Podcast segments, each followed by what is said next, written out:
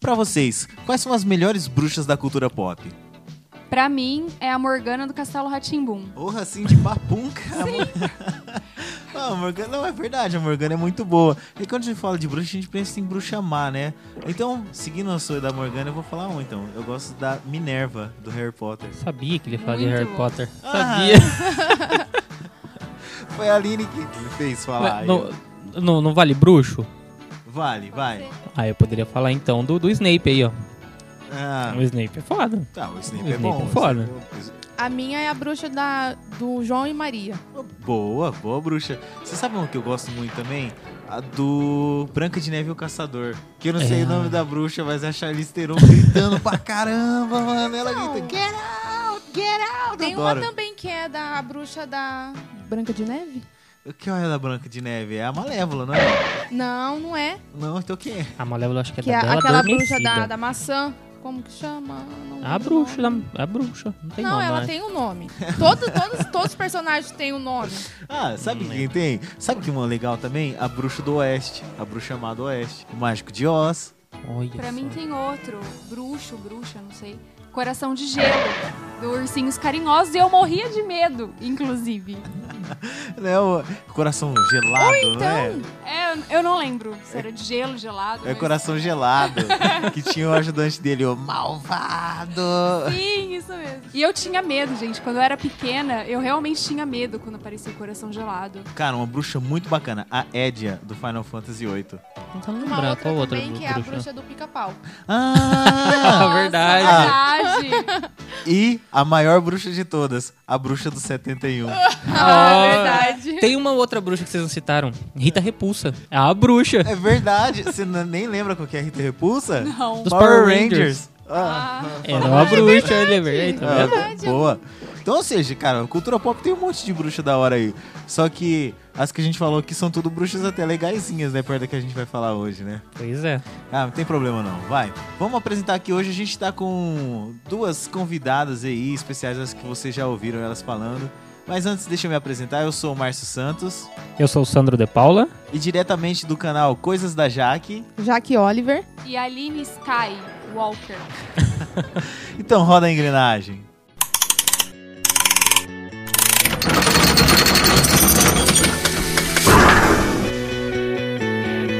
Bem-vindos ao Engrenagem Cast, o seu podcast do canal Engrenagem.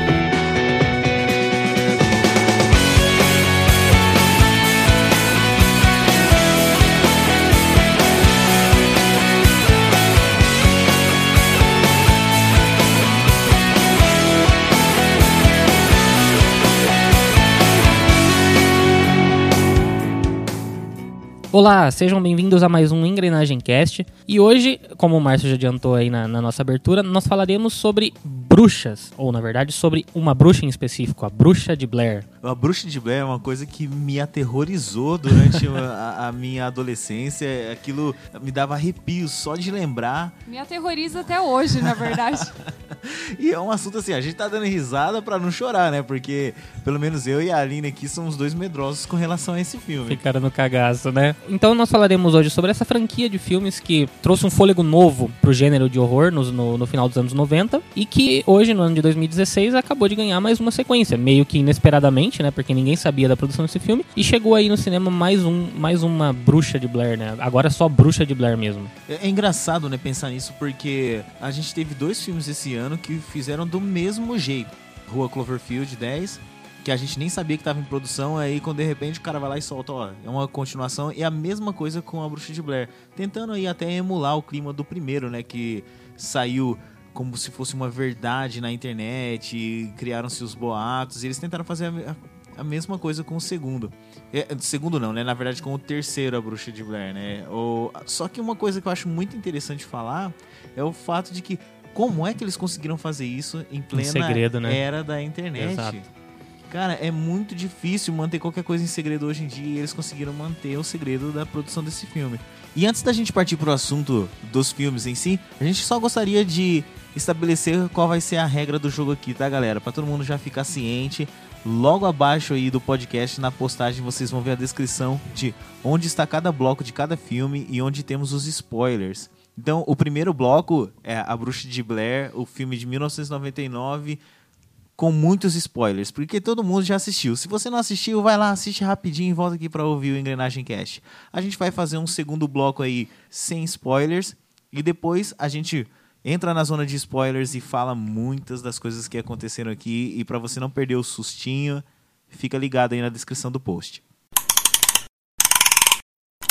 Beleza, então. Falando do primeiro filme, A Bruxa de Blair, que estreou no ano de 1999 e foi escrito e dirigido pelo Daniel Myrick e Eduardo Sanchez. E foi um filme que trouxe um novo fôlego para os filmes de horror, principalmente pelo fato de, de inovar com a questão do, da forma como ele é filmado, que é a técnica do found, é, pode, pode se chamar de uma técnica, né, que é o found footage. Exatamente. Ele começou com essa técnica de found footage que, na verdade, já tinha sido utilizada uh, anteriormente por Holocausto Canibal em 1980. Só que não teve o mesmo sucesso que a Bruxa de Blair teve, né? A Bruxa de Blair foi um filme icônico e que inseriu esse estilo de filmagem que foi repetido a exaustividade, né? A gente tem aí como exemplos Hack, Atividade Paranormal, Amizade Desfeita, Cloverfield, dentre outros filmes.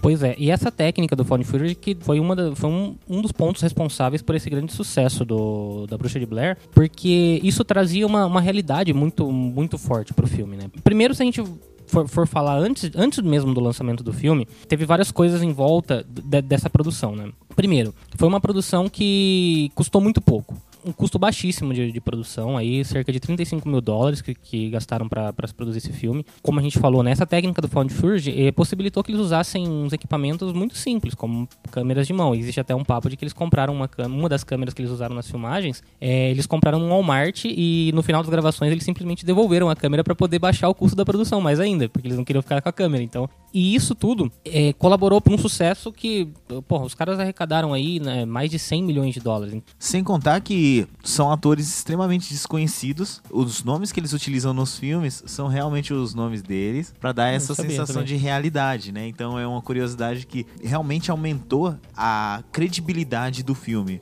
E é um filme que eu acho que não funcionaria hoje. Ele não funcionaria esse todo esse mistério que rolou atrás do desaparecimento desses jovens e as pessoas acreditaram, né, que era verdade. Teve até um outro filme que tentou fazer essa. criar, criar esse mesmo clima, né? De verdade, que foi o Contatos Imediatos de Quarto Grau. É, mas não conseguiu, né? É, ele queria dizer que era um filme que era, era verdade aquilo ali, que ela, a atriz estava apenas representando e falando o que tinha acontecido com ela, mas não conseguiu a mesma representatividade de A Bruxa de Blair, né? Eu que acho todo... que, inclusive, pelas técnicas que foram usadas no filme. É, ele, ele sabia que era uma mentira, né? Ele, todo mundo já sabia que era uma mentira, e eles colocaram uma atriz real, que é a Mila Jovovich, para tentar é, dizer que era uma, uma reconstituição do que tinha acontecido ali. Mas não teve o mesmo sucesso que a Bruxa de Blair. É, exatamente, mas o, o que corroborou mais ainda para o sucesso e para a credibilidade que se deu a, a, a, esse filme, né, pelo fato de acharem que era verídico, foi todo o marketing por trás do filme. Porque quando eles resolveram gravar, as gravações do filme duraram apenas oito dias. Passado isso, eles fizeram um esquema para sumir com os atores, para poder dar, dar a sensação de que eles simplesmente desapareceram mesmo. E para reforçar mais ainda, eles desenvolveram um documentário exibido pela Discovery Channel, se não me engano, e eles lançaram um site na, na internet onde contava todas a, as, as, lendas da, da, bruxa de Blair, falando, onde, falando dos casos desses três jovens que seriam sumidos e tal. E aí, ligando um fato ao outro, de que os atores estavam desaparecidos, que eles realmente eh, esconderam os atores, deixaram eles fora ali, do radar ali, né, no caso. para reforçar essa história, colocar essa história na, na internet. Foi um, um, site que, pra época, os caras tiveram, é, nas primeiras semanas de lançamento do filme, os caras chegaram a ter mais de 20 milhões de acesso. Você imagina a quantidade de pessoas que estavam ali acessando, porque estavam curioso para saber se realmente, puta, aconteceu isso, e os caras iam lançar logo em seguida, colocar um filme como se fosse uma verdade, né? Como se fosse realmente um documentário que estavam exibindo das fitas achadas desses jovens que teriam sumido na, na floresta. O legal é que, assim, falei que não funcionaria né, na era da internet, mas eles se utilizaram da internet para fazer o filme funcionar. É que era o início ali, então as pessoas é, não sabiam. Até uma coisa que, que você brincou, né? Se tá na verdade. Se tá na verdade é a internet. É internet, né? Então era assim. Hoje é se tá na verdade é a internet. Mas antigamente as pessoas ainda achavam que se tava na internet era verdade. E isso deu todo esse sucesso pro filme. O marketing dele, apesar de ter sido muito forte, aqui no Brasil ele não chegou dessa forma, né? Então, pra gente, o que funcionou mesmo foi o boca a boca. As pessoas não sabiam, né, dessa lenda por trás da Bruxa de Blair, que é uma lenda americana. Foram no filme porque viam lá no início do filme falando, olha, três jovens saíram para fazer um documentário e um ano depois as imagens foram encontradas. Caramba, eu tô falando, tô arrepiando, que merda, cara. Dá muito medo, dá muito cagaço.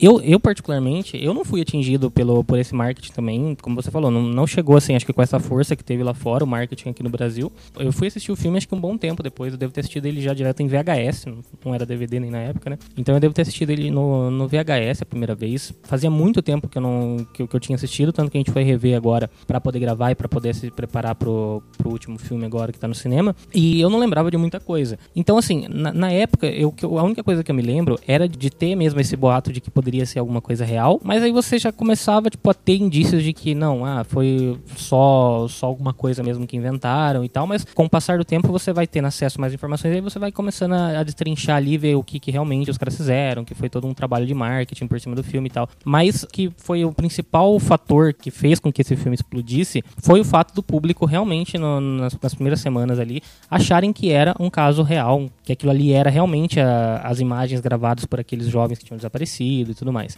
Falando do, do filme em si, o que, que vocês acham do filme? O primeiro Bruxa de Blair, em história? A primeira vez que eu assisti, né, foi há alguns anos, claro. Até lembro que eu fui na, na locadora do Cássio. ah, é. Na locadora do Cássio alugar. A locadora do Cássio já foi citada. Fiquei, já foi citada aqui. É. Fiquei na fila porque tinha que ficar na fila, né? Eu fiquei com muito medo. Eu lembro já que de ter assistido esse filme numa, numa tarde bem, dessas tardes bem nubladas, assim, sabe? E eu assisti sozinho em casa. E eu fiquei todo arrepiado a hora que as crianças começam a bater na, de fora da barraca. Aquilo ali para mim foi a pior parte do filme. Eu, eu ficava, não sei, muito agoniado tal. O clima do filme A Bruxa de Blair é muito estranho, né? Ele tem um, também aquele clima que é meio você não vê um sol, ele não está ensolarado, ele está um dia meio nublado ali também. Ele, as pessoas ficam perdidas ali na floresta. É um lugar ao mesmo tempo amplo, mas que você não consegue ver o fim, né? Porque as árvores, as árvores. Que as árvores. O jardineiro é Jesus. E as árvores somos nós. Somos nós. As árvores. As árvores. As árvores, as árvores somos nós. as árvores. Então, as árvores elas não estão tão próximas, né, uma das outras, né? Uhum. São árvores espaçadas e mesmo assim as pessoas se perdem. Então, aquele clima me deixou meio desconfortável e aquilo me deu medo. É um filme que tem um terror psicológico muito alto, né? Você falou, Verdade. você falou o termo correto, acho que para definir o primeiro filme da Bruxa de Blair, porque ele é um terror mais psicológico. Ele não é um filme que, que te mostra muita coisa, ele não é um filme que te dá sustos. Na verdade, é um filme que não te mostra nada. Nada, né? exatamente. Ele não, te, ele não te dá nada ali, assim, tipo, explícito na sua cara. Mas tudo que fica implícito no filme é o que faz você ficar com aquele cagaço. Você até citou, né, do, das histórias que são, foram contadas no site do filme, né, que eles criaram todo esse background pra dar vazão à história que eles criaram. E alguns, até o documentário que passa na Discovery, ele é citado no filme, né? Então, quando, a, quando eles chegam na cidade de Burkesville, eles entrevistam uma, uma mulher e que também já é uma cena perturbadora, porque a, a mulher tá com uma criança no colo e quando fala da bruxa, a criança, a criança começa. tampa é. a boca da mãe. É, é cara, aquilo ali dá Falar medo. É um presságio, cara. um presságio. Uhum, e aí verdade. A, é, e a, e a mulher fala assim: não, eu vi um documentário no Discovery Channel. E o jeito que eles abordam é um jeito muito natural, né, Line? Sim, e o que eu acho muito legal do primeiro filme é eles perguntando para as pessoas, para os moradores, é, sobre a lenda. E é legal a reação de cada um. Então tem aquelas pessoas que acreditam, tem as pessoas que sabem que é uma lenda, mas nunca não acreditam nem desacreditam. Tem as pessoas que falam, ah, bruxa de Blair, né? E eu acho isso muito legal, porque quando a gente tem lenda urbana, é bem assim, tipo, cada pessoa conta de uma forma, cada reage pessoa uma tem uma reage de uma maneira Exato. àquela lenda. Para mim, eu achei até, até engraçado é a cena dos dois pescadores lá, na hora que eles chegam ali para conversar com os dois pescadores, que eles têm exatamente essa reação, né, de um de um que acredita e o outro que fala que não, né? Que tipo, isso não é nada. Aí ele até fala assim, não, mas eu vi uma ali a 100 metros aqui pra cima do riacho aqui, eu vi alguma coisa lá que se mexia, não sei o que, um vulto, alguma coisa, e eu nem bebi naquele dia. Quer dizer, o cara é mó cachaceiro ali, ó. I tell you, I saw right up there by that tree, up the creek. I told you that. Right, I know. At 100 yards, I saw a white, misty thing that I can't tell what it is. It was like a gray, like gray vapor rising out of the trees, Right out of the water, right out of the water. up the the side of the tree, and it disappeared over them. Now you're full of it. I'm not full of it. So I now, you, drinking now, that day. now I drank how is that related to the story of Coffin Rock? E isso, pra mim, na, na época que eu assisti, tornava ainda mais real. Eu passei por muito tempo acreditando que a história realmente era verdadeira. Porque eu lembro das histórias que a minha avó conta, tipo, de coisas que aconteceram, e você fala, nossa, mas será que é verdade? E aí fica aquela dúvida, mas, tipo, é- são histórias, né? E é a mesma coisa que acontece durante o documentário que eles fazem. A- além dessa, acho que além desses personagens né, da cidade, tem a, a, a mais icônica dentre eles, que é a Mary Brown. A senhorinha Uhum. que conta que viu a bruxa e que ela tinha o corpo todo coberto de pelos. E, e ela conta algumas histórias que são cortadas da edição do filme. Então você não sabe que tem a, a- das histórias que ela cortou, porque ninguém presta atenção no que ela falou, interpretam ela como uma louca. E quando eles estão na floresta, eles começam a, a citar coisas que ela falou e que não estão gravadas. Que era o caso de que ela contou, ah, ela contou que tinha algumas pedras, que apareciam pedras no lugar, tudo. E você vê que a, a senhora realmente passou por um trauma e ninguém dava é, atenção pra ela, né? Sim, outro ponto legal que eu, que eu acho do filme é que enquanto eles estão na floresta, vai acontecendo justamente o que cada um foi falando. Então, na verdade, o depoimento de todos esses moradores construiu a história. É, então, é- isso é muito legal de ver no filme. Exatamente, a mitologia é, sobre a bruxa de Blair é construída através Dos relatos. dos né? relatos Exato. dos moradores, né? Então tem a, a, a primeira mitologia que eles citam lá é a do Rustin Parr, né? Que é o, um senhor que matavam as crianças e que para não ver o olhar das crianças quando estava matando, ele colocava uma de, de costa, né? é, virado de frente No pro canto canto, da da, parede, parede, é. né? E além disso tem a, a outra mitologia, outra lenda que existe, a da Pedra do Caixão, que é sinistraça, que fala dos- das pessoas que tinham as mãos amarradas nas pernas das outras e os intestinos rasgados, né? Cara, aquilo é muito sinistro. meu. Pesquisando pra poder gravar esse cast, eu, eu encontrei um vídeo onde falava a lenda por trás da- do caso da, da bruxa de Blair. E o Rustin Park, como você falou, ele construiu uma casa. Na, na verdade, vamos começar lá de trás. A lenda começa de 1700 e lá vai fumaça, lá que eu não lembro agora, mil- 1700 e Guaraná de Rolha, onde eles contam que quando começou esse vilarejo, né, de Blair, lá era uma, uma, uma ruazinha uma- acho que era uma ou duas ruazinhas ali que compunham esse vilarejo. Na, esse vilarejo ficava próximo à floresta e ali começaram a sumir, né, algumas pessoas e que simplesmente não, não, não se ouviam falar mais nada e tal. E essa, e essa lenda ela foi persistindo, teve vários relatos aí de coisas estranhas que foram acontecendo, até onde chega nesse caso do Rustin Park, como você falou. Ele era um foi, um, foi um cara que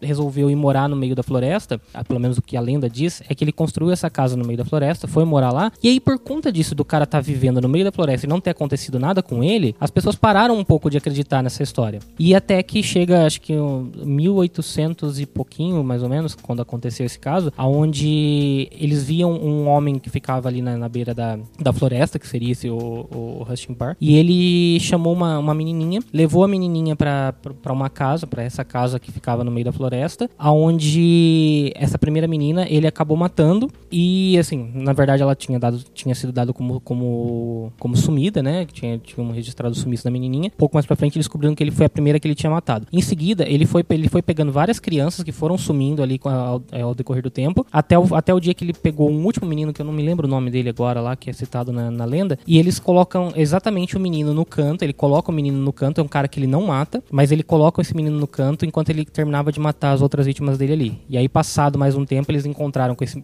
Graças a esse menino que conseguiu fugir, eles encontram a casa, encontram os corpos ali. E aí, durante o relato do, do menino, o menino relatava exatamente o que eles falam na lenda de que na lenda no caso do filme, de que o cara ele era ele escutava vozes ali falando pra ele que ele tinha que matar aquelas crianças, que ele tinha que fazer e ele ainda perguntou pro menino que tava no canto ali se o menino não tava escutando e o menino tipo não, não escutava nada. Sinistro o negócio, né?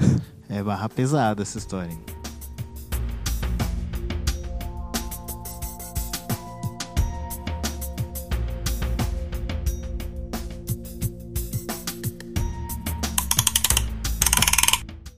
De Blair foi uma revolução pro terror né, na década de, no finalzinho da década de 90 e que fez com que vários filmes do mesmo estilo se permeassem aí depois disso. Mas acho que a maior contribuição da Bruxa de Blair pro cinema é a cena onde a Heather segura a câmera na frente do rosto dela e começa a chorar pedindo desculpa pra mãe dela e pra mãe dos amigos e sair várias, muitas lágrimas do olho, catarro do nariz, né? Que vocês lembram? I am so, so sorry for everything that has happened. Because, in spite of what Mike says now, it is my fault. Because it was my project. And I insisted. I insisted on everything. I insisted that we weren't lost. I insisted that we keep going. I insisted that we walk south. Everything had to be my way. And this is where we've ended up. And it's all because of me that we're here now. Hungry and cold and hunted.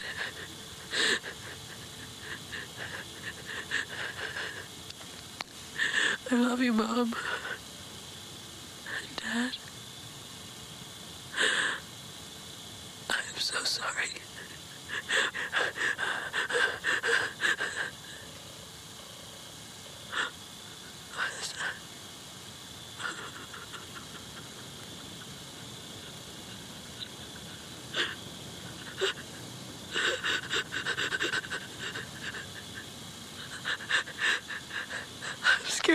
My eyes.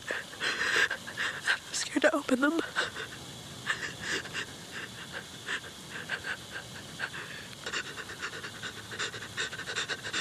É, todo mundo em pânico fez uma paródia dessa cena, né? E essa cena ela é muito icônica, né?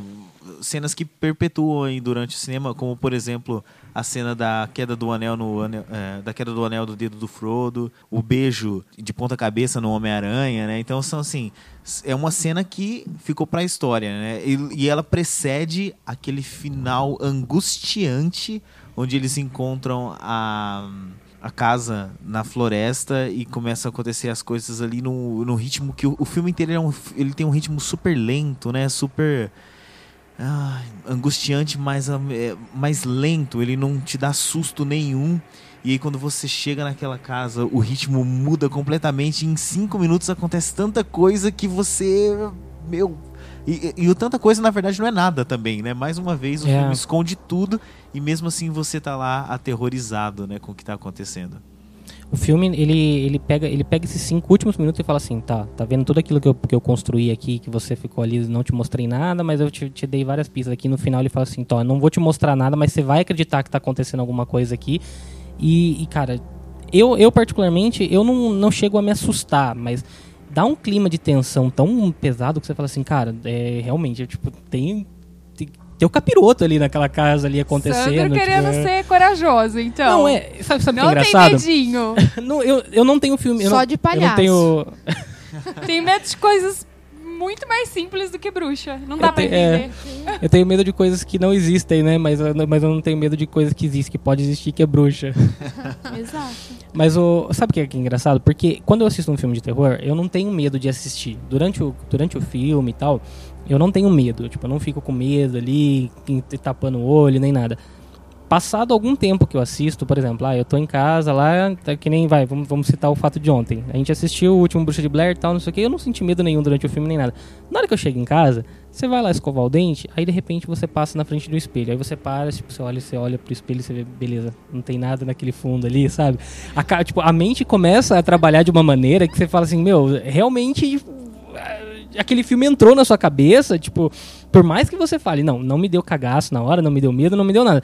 Mas depois ah, o seu cérebro fica ali trabalhando você pra falar, ó, você realmente não tem medo? Olha ali, olha, fica olhando Então naquele espelho ali. no fundo.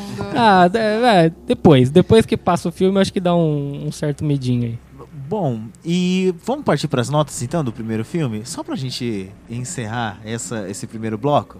Você, Aline, o que, que você acha do primeiro filme, a The Blair Witch Project, ou conhecido no Brasil como A Bruxa de Blair? dentro do estilo do filme, pra mim, são cinco engrenagens. E você, Jaque? Quatro engrenagens. Eu também fico com quatro engrenagens. Como eu falei, não é um filme que me dá medo, né? não é aquele filme que te dá susto durante o, o filme todo, mas é um filme que fica na sua cabeça depois ali e você, começa, começa a pensar duas vezes antes de apagar a luz ali. Ó. Eu, particularmente, também dou cinco engrenagens, porque ele é um clássico, né? Um clássico atual, um clássico recente e que permeou o cinema aí com vários outros filmes de found footage. Ele não te dá susto, ele não usa susto barato, ele não usa aumento de som pra fazer você assustar. Todos os efeitos sonoros do filme são extremamente delicados. Você escuta um barulho longe, um barulho distante, o que mais faz você acreditar que aquilo é real no momento que você está assistindo. Então acho que é por isso que eu, eu acho ele realmente uma obra de arte moderna, né? Uma pequena obra de arte moderna, digamos assim. Um detalhe interessante é que é um filme que, como você falou, não, não, ele não precisava usar de artifícios como o, o susto barato e de um outro artifício que é muito utilizado em filme de terror, que é a trilha sonora. Porque é um filme sem trilha sonora nenhuma, né? Porque é o fato de, ter, de, ser narrado como um documentário. E ele não faz o uso desse artifício, que é, uma, que é um artifício importantíssimo em filme de terror, porque cri- cria todo aquele clima, mas eles conseguem trabalhar muito bem o, sem a trilha sonora, somente com o silêncio, que cria uma tensão, acho que 10 vezes pior ali, né, nesses casos.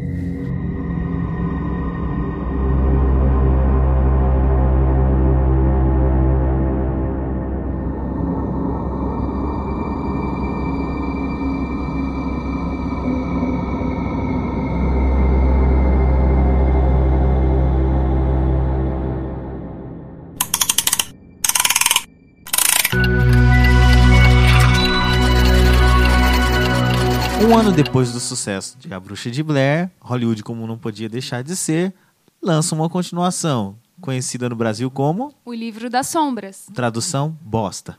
Muito ruim. É, não perca seu tempo assistindo e é isso, né? Vamos pro terceiro filme. Realmente, os minutos que a gente vai gastar aqui pincelando esse filme não valem a pena nele. Mas, gente, é, é um filme que não agrega em nada, em nada a mitologia da, da Bruxa de Blair. Não tem nenhuma continuação do filme mesmo, não tem nenhuma ligação, na verdade, com o filme anterior. É, na verdade, é um, um grupo de jovens que vão por curiosidade no lugar. Nem é no lugar, na verdade. Sim, e, e o pior de tudo, né? ele, é, ele é um pseudo-documentário também, a, a polícia entrevistando um sobrevivente. Por aí eu já não gosto, já. Já sobreviveu, já, já não tem graça. A bruxa de Blair mata todo mundo. E aí o cara sobreviveu e ele daquele jeitão marrento, ele começa a falar o que, que aconteceu. E é um filme cheio de clichê. Então tem a menina que é Wicca. Ele sai, Sandro, totalmente o, oposto do que a gente falou, né? Então, como o primeiro não tinha trilha sonora, esse tem uma trilha sonora extremamente anos 2000, né? Que é Rob Zombie, Queens of Stone Age, P.O.D., tem Nickelback na trilha. É Nossa. só, só rock, cara, muito rock, mas Parece. Um- quer ver um filme que tinha essa pegada, acho que nos anos 2000? Aquele 13 Fantasmas, você lembra? Exato, exato. É essa pegada de filme de terror dos anos 2000, tipo, é, o 13 Fantasmas, é, Navio Fantasma, Sim. é, A Casa da Colina, é essa pegada de filme e não agrega em nada em A Bruxa de Blair. Hum, só pra concluir, ele não tem ligação nenhuma com o terceiro também. Então, se você quiser, não, assista. assista. Só fizeram uso mesmo do, do nome de, de Bruxa Blair pra se aproveitar do sucesso e, e lucrar mais, né? Sim, e além disso, ele é, ao contrário do que a gente estava falando, ele é um filme de sustos baratos. Então, a todo momento você, dá, você leva susto, é a trilha, são os barulhos altos. Ele literalmente é susto barato o filme inteiro. Tem algumas ideias que aparecem nesse segundo filme e que eles vão trabalhar melhor no terceiro, mas eu nem vou falar aqui agora, mas eh, só pra depois dizer que a gente não, não fez essa ligação, eu vou comentar na- quando a gente estiver falando sobre o terceiro filme. Só por curiosidade, deixa eu ver qual que é a nota desse, desse filme no, no IMDB aí. Aproveitando que a gente tá falando, então, eu, como vocês dois assistiram, eu não cheguei a assistir esse filme porque vocês falaram que não, realmente não, não vale a pena, não precisa perder Olha, tempo tem com ele. 4 de 10. 4 de 10? Olha, chegou, chegou perto do, do Batman vs Superman aí? Que dó.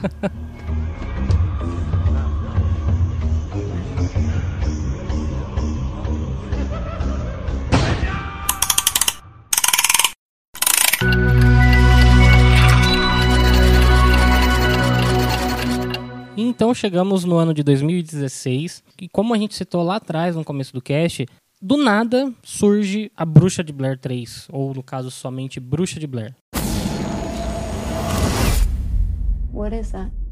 The guy who uploaded this video said it was from a tape he found in the Black Hills woods.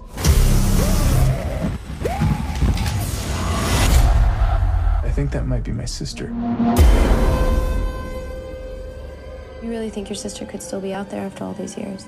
If there is any chance that I could find out what happened to her, I need to try. Legend said there's been a curse on these woods. Do you believe in the stories about the Blair Witch? Oh my god.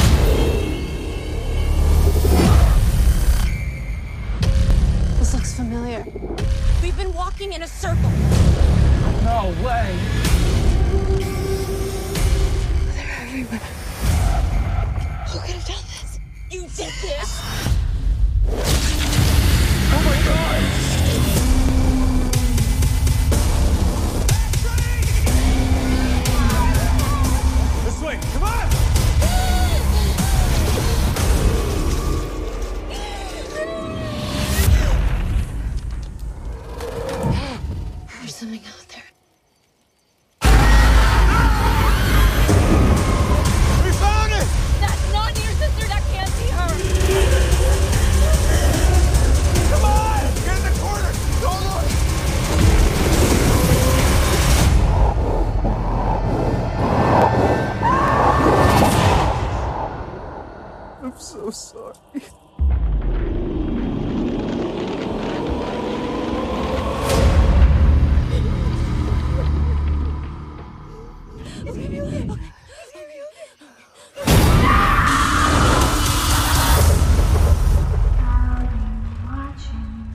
Ninguém sabia que estava em produção, os caras conseguiram, no- em plena era digital, onde todo mundo tem acesso à informação, um filme que começa, eh, começa a ser produzido daqui, dentro de duas semanas você já tem milhares de fotos de bastidores, e simplesmente os caras esconderam tudo, e cerca de, sei lá, dois ou três meses antes do lançamento do filme, eles chegam lá e apresentam, falam, ó, tá aqui, ó, Bruxa de Blair 3, né, no caso, eles não nomearam assim, só colocaram só Bruxa de Blair. Isso que é interessante, né, porque no primeiro era a Bruxa de Blair, e nesse eles deixaram somente Bruxa de Blair. Então, ô, Aline, traz pra gente a sinopse, então, desse terceiro filme, da Bruxa de Blair. Então, esse terceiro filme conta a história do James, que é o irmão da Redder, que é do primeiro filme. Então, ele, junto com mais três amigos, vão até a floresta, porque foi divulgado um vídeo no YouTube e ele acredita que a irmã ainda pode estar na floresta. Mas aí vem a minha primeira pergunta. Esse filme é uma continuação Ou ou, um é um reboot? remake é, disfarçado de continuação? Remake ou reboot, você, você quer dizer? Eu acho que é um, eu acho que é um remake. Remake? Eu sinceramente acho que ele é um remake. Ele Cê- tem muita cara de remake, né? É, ele, ele disfarça isso, mas ele tenta até utilizar o clichê da irmã. O cara vai atrás da irmã, mas não tem diferença nenhuma a Heather tá ali ou não. Pensando nisso, eu também acho que é um remake um pouco disfarçado,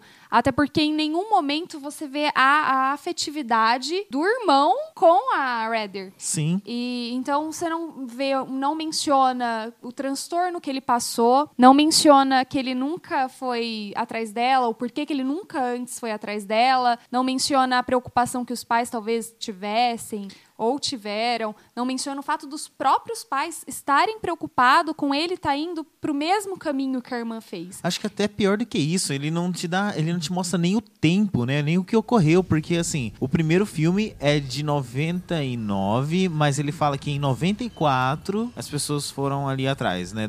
E aí se perderam na floresta. Esse, eles falam que as filmagens são de 2014, então 20 anos depois, quantos anos ali o James tem? Talvez uns 30, 10 anos ele, ele perdeu a irmã e não superou esse trauma? Sim, por isso que eu acho que também a irmã foi só pra ter um elo de ligação com o primeiro filme. Em termos de história, ele peca aí. Ele já... É, ele não, ele não chega a desenvolver nada, como vocês falaram, do lado afetivo dele. Não, não desenvolve em nenhum momento um background de como, é- como é que era esse relacionamento dele pra ele chegar ao ponto de ir, né, atrás da irmã ali. Você não sabia se era uma irmã carinhosa com ele, se não. Simplesmente era da família. E aí ele resolveu investigar, só que em todo momento ele fala que não, ele quer ir lá porque ele acredita que ela tá lá, que ela, que ela ainda taria, estaria viva ali, né? Tipo, que ela poderia ainda estar tá ali na, na, floresta. Mas não, não, não consegue te passar em nenhum momento que, puta, aquele cara tá indo lá porque, nossa, a irmã dele era muito carinhosa com ele, os dois se amavam tanto que agora o irmão resolveu ir lá atrás da irmã. Né? Em nenhum momento é deixado claro isso no filme. Por isso mesmo que eu digo que é um remake disfarçado de continuação. Se você tirar a irmã dele da história, continua o mesmo filme. Eles emulam exatamente o mesmo roteiro do primeiro.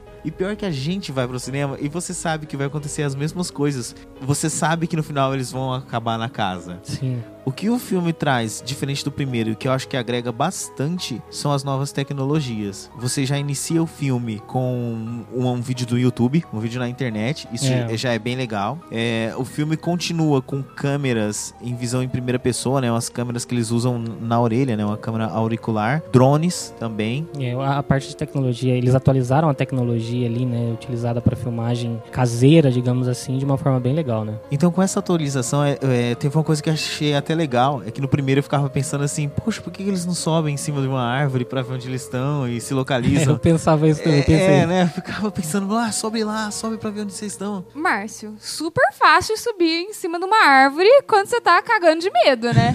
é, tudo bem, mas assim, não precisava ser durante a noite. O que eu pensava era durante o dia. Eles não estavam perdidos ali? Eles podiam subir em cima de uma árvore e tentar identificar para que lado que eles tinham, para que lado que eles tinham que seguir. Tipo o, o Bilbo, né? Exato. O Bilbo sobe lá nas árvores pra poder ver onde ele tá, né? Ex exatamente. E aí, nesse segundo, o que, que eles fazem? Eles vêm com GPS, eles vêm com drones. E aí, na hora que sobe, dá problema no drone. o GPS não funciona direito. E eles acrescentam um elemento que eu amei. Sinceramente, eu amei. É, é, é a melhor adição que eles trouxeram nesse filme. Que é o tempo. Tem um outro filme que exemplifica muito bem o que é um terror de tempo para mim, que é o Interstellar na cena que eles descem no planeta que tem uma onda gigante, quando eles voltam, o outro personagem diz: Nossa, eu esperei por vocês por 23 anos aqui.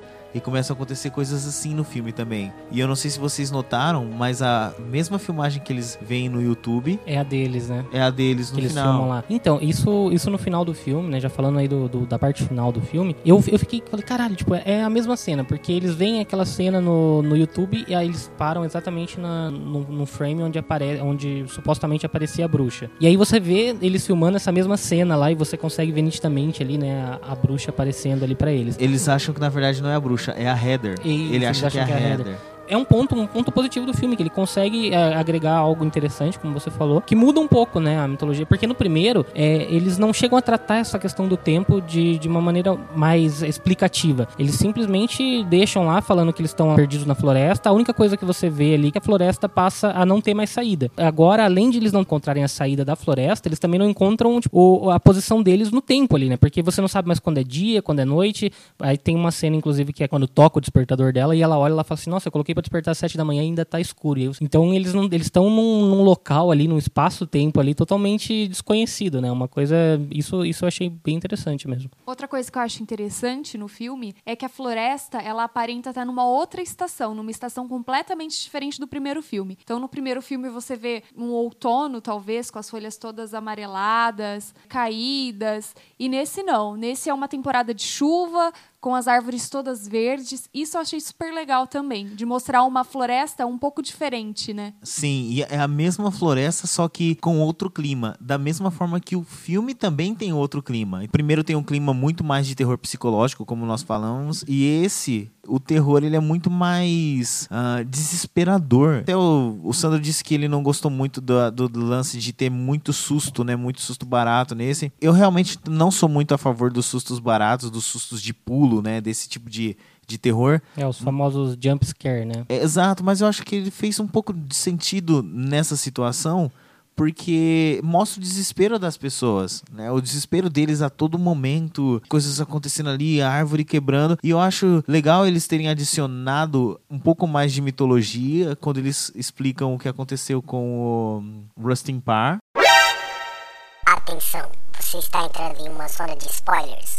Por sua conta e risco. E você vê o Lane fazendo as mesmas coisas que o Rustin Parr fez. É, e aí eles também é, citam qual era o nome da bruxa, né? Que é Ellie Cadward. É, eles falam, inclusive, como, como seria que faz sentido com o símbolo, né? Que a gente, eu pelo menos não, não, não entendia, que a gente pensou até que fosse um negocinho de voodoo ali, mas ele faz alusão com o fato da, da bruxa ter morrido esticada, né? Eles amarraram pesos no, nas pernas e nos braços dela para poder esticar ela, e o que dá a impressão de que aquele, aquele símbolo da bruxa ali é como se fosse mesmo um bonequinho da bruxa, toda esticada, né? Inclusive, ela tem algumas aparições no filme e você consegue ver ela todo meio aquele braço longo, umas coisas assim, né? Que remete ao jeito que ela morreu, né? Só aproveitando que vocês estavam falando de ter muito susto e tal, vocês acham que é uma mistura do primeiro com o segundo filme?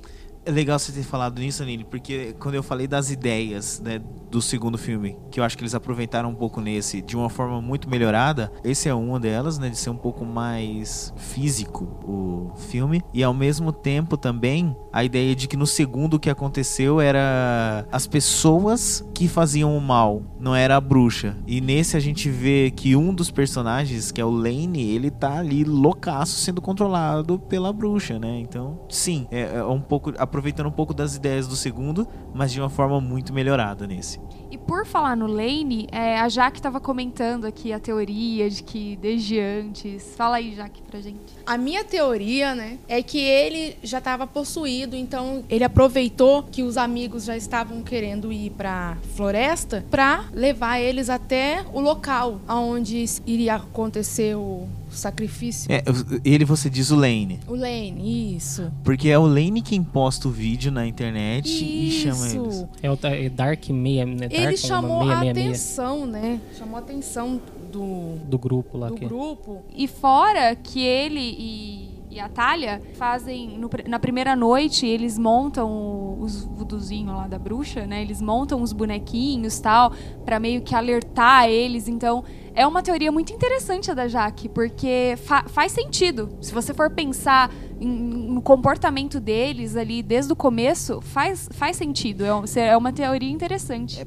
parece que desde o início o Lane é um cara que já estava sendo controlado pela, pela bruxa. E, e faz sentido e com ele, o fato né? do. É. Só ele, porque a namorada dele tem uma parte que ela fica toda desesperada, que aí ela cai na real, que ela foi usada por ele também, né? É uma boa, é uma boa teoria. Essa ideia faz sentido, principalmente pelo fato deles terem filmado exatamente a mesma cena que o cara já tinha postado.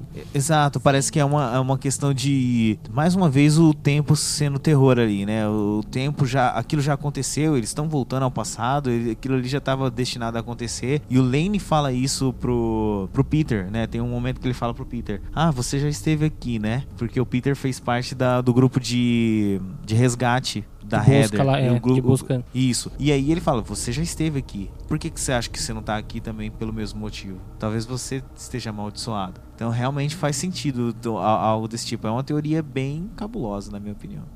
A lenda da bruxa é que, assim, todas as pessoas que passam pelo local, de qualquer forma, de alguma forma, ela, a pessoa vai morrer. É como se fosse uma maldição. A pessoa já está marcada. Então, não importa quanto tempo que passe, a bruxa acaba. Encontrando a pessoa, né? É. É, é, e só que ele fala que você precisa passar uma noite no local, né?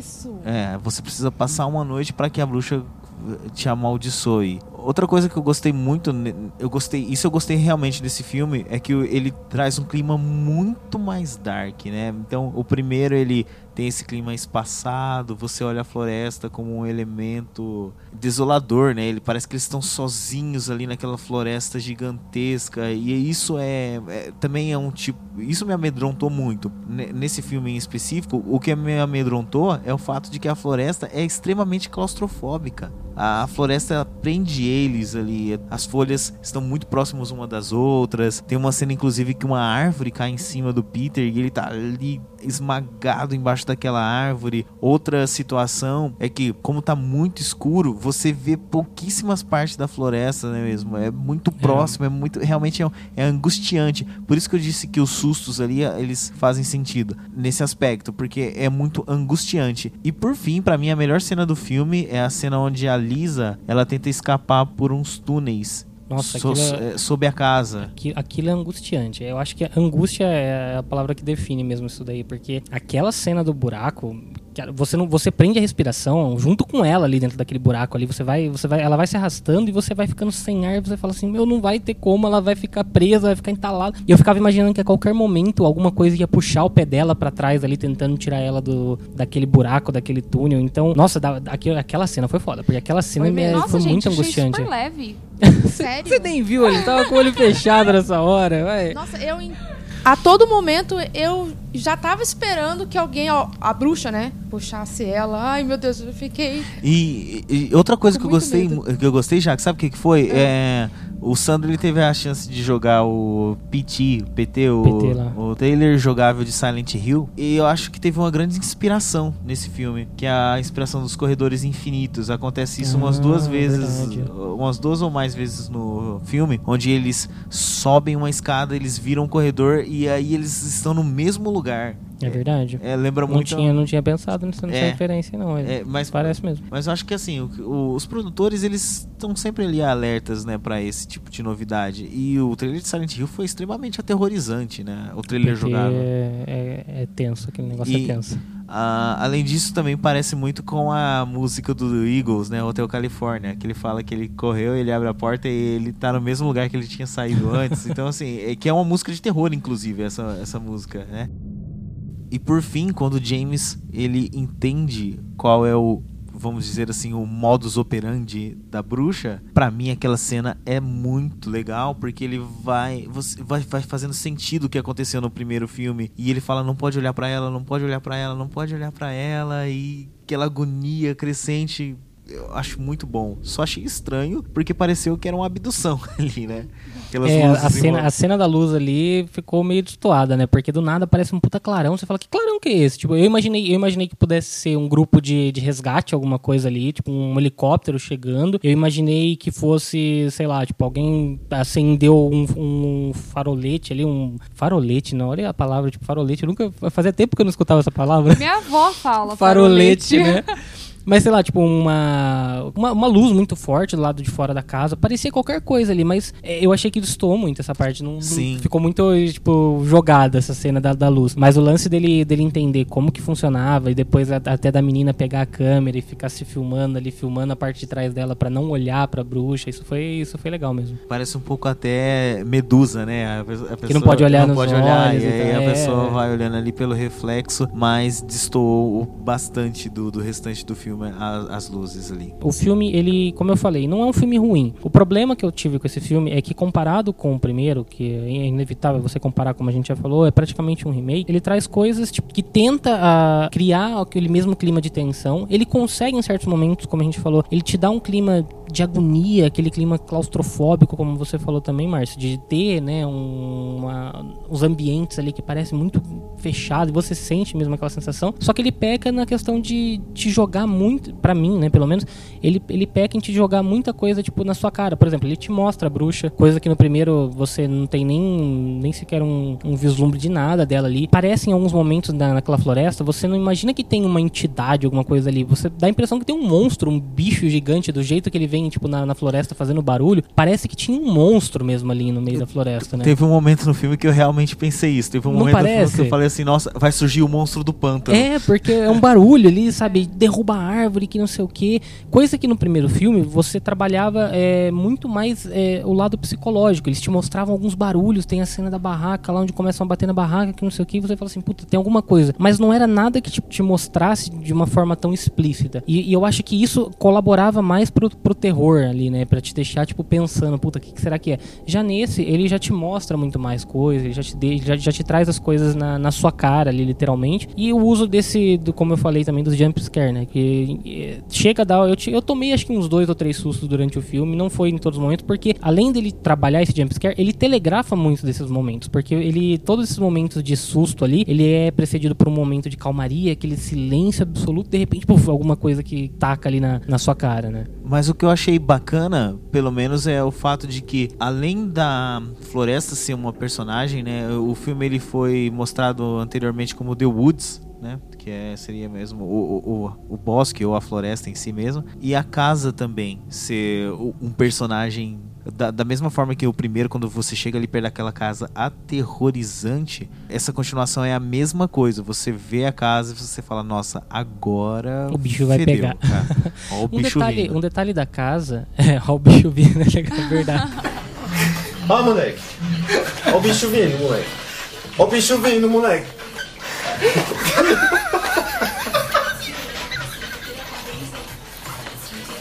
Ó o bicho vindo, moleque. Ó o bicho vindo, velho. O bicho fugiu, velho. Ó o bicho vindo, velho. Mas um detalhe da casa, não sei se vocês repararam, mas a casa ela tá exatamente no lugar onde ele diz que encontrou a fita, né? Onde ele encontrou, no caso, o cartão que ele fala que ele encontrou a filmagem, que é onde tem aquela árvore quebrada. Árvore quebrada. Que ele fala no começo do filme, né? Porque no, no começo do filme, em determinado momento, eles passam por uma árvore e ele fala assim: Não, eu encontrei a, a câmera aqui, mais ou menos, ela tava meio que enterrada. Eu já fiquei pensando na hora que ele falou isso, falando, nossa, tá meio enterrada e o cara achou, né? No meio do mato aqui. O que já também colabora pra ideia que a Jaque falou, né? Do cara já tá sendo controlado ali. E aí, na hora que você vê a mesma árvore quebrada ali, você fala, cara, os caras não saíram do lugar, ficaram andando em círculo ali, e estão no mesmo lugar onde aí aparece a casa, né? Que até então não tinha aparecido. É, uma coisa interessante do que você falou é que no começo do. Eles encontram essa árvore quebrada no começo do filme, antes de, de atravessarem o riacho. Uhum. E depois que eles atravessam, onde tem toda a discussão, que a Talia e o Lane voltam, que eles falam que não precisa de um mapa, de um GPS e tal, ele comenta: Eu nunca atravessei o rio. Então a casa, realmente, se ele encontrou a fita, se ele já teve, se estava sendo controlado pela, pela, Pela bruxa, bruxa. faz mais sentido ainda, porque a casa é antes do rio. E ele nunca atravessou Verdade. o rio e ele menciona isso no filme. Nice catching. boa, boa. E tem uma observação também que ele fala que a, a- aquele lugar ali era um. Não um- entre ao anoitecer? Isso, na- naquele lugar ele fala que aquilo ali era uma. Era uma propriedade privada. Então, realmente. Que agora não era mais, passou, Não era passou a ser mais. do governo, que ninguém, que ninguém mais ia lá, né? Bom, vamos pras notas então de Bruxa de Blair? Bora? Vamos lá, com- vamos começar então agora por você. Vai lá, amor. Cinco engrenagens. Cinco pra esse? Mais do- Ah, já que ficou pulando de medo lá. Eu gostei, não, eu gostei muito do O que, que você mais gostou ali? Merece. A, a cena que você As cenas destaca? que, que, eu, que eu gosto são as cenas que os personagens entram na floresta com medo, procurando o outro que sumiu tal, e as lanternas começam a falhar. Aquilo me dá muito medo, muito medo. Legal. E você, Sandra?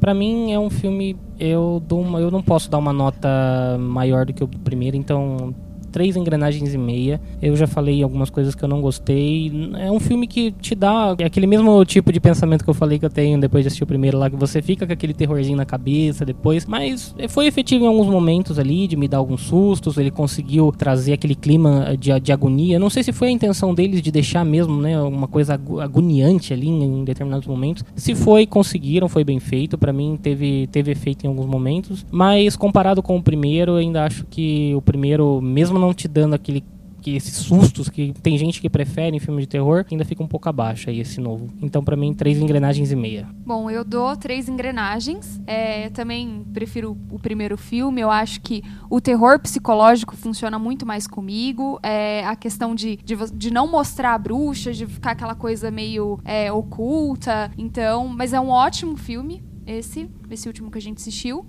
E só que pra mim são três en- engrenagens porque realmente o primeiro funciona mais. Engraçado porque eu falei várias coisas boas do filme aqui e talvez a minha nota vai surpreender, porque eu também dou três engrenagens pro filme. Eu acho que ele realmente dá muito jump scare, mas funciona no aspecto dali como continuação e, e das coisas que ele agregou à mitologia. É por isso que eu dou essa nota, porque senão se não, não fosse um filme baseado em A Bruxa de Blair, acho que eu não daria. Eu talvez nem assistiria.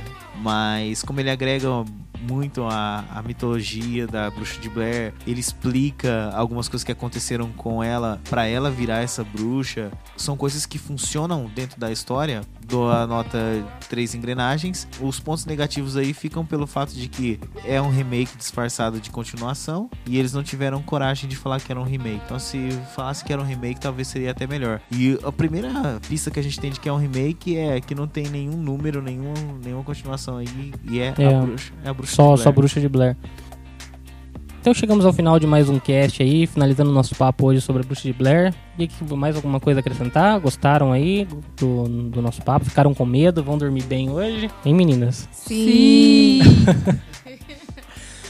Então, se você também curtiu esse nosso cast, deixa aí seu comentário aqui no canalengrenagem.com.br, no post desse cast.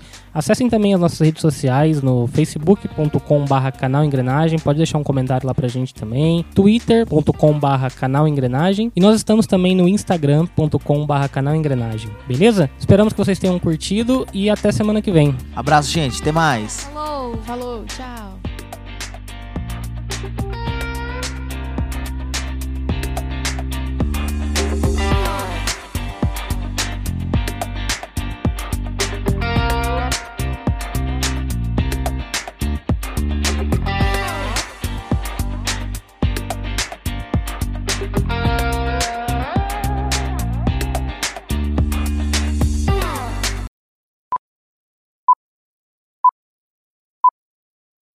Robertão, nós vamos gravar o, o cast da Bruxa de Blair. Você vem?